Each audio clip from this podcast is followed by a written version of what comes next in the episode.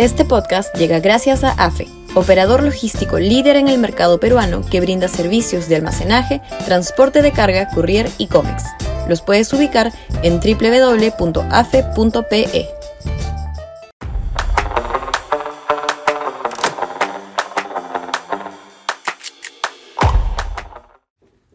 La gota de la vacancia que puede horadar la piedra.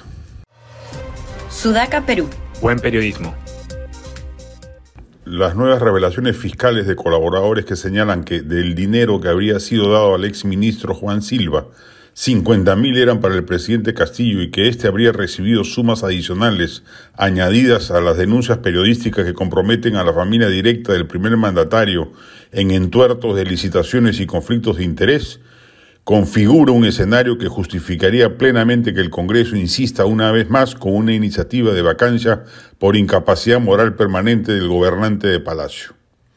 Será difícil que prospere, es verdad, igual como sucedió con las anteriores, porque el inquilino palaciego ha logrado armar una red de protección parlamentaria que hace casi imposible conseguir los 87 votos que se necesitarían para vacarlo Allá los ingenuos que crean que Perú Libre y Vladimir Cerrón podrían votar porque Castillo salga del poder y los deje sin sus jugosas cuotas ministeriales. Pero tarde o temprano la gota puede horadar la piedra. Algunas de las facciones en que se ha dividido la izquierda en el Parlamento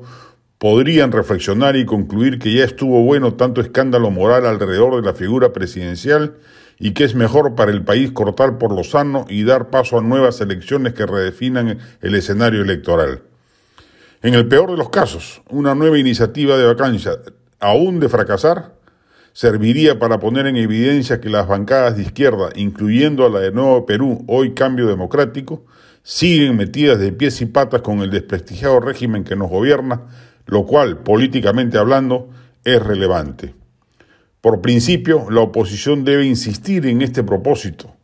aunque la derecha, valga decirlo, en lugar de hacer de ello una causa política central, se ha dedicado en los últimos tiempos a votar al unísono con Perú Libre, al extremo de que ahora hay coqueteos para que Fuerza Popular y la izquierda vayan de la manito a la mesa directiva.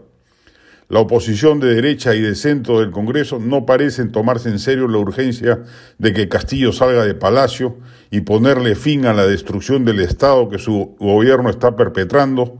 y que de continuar hasta el 2026 dejará un Estado en escombros,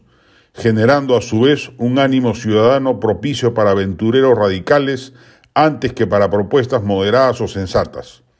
Mientras más tiempo pase Castillo en Palacio, menos chances electorales tendrán en el futuro el centro o la derecha.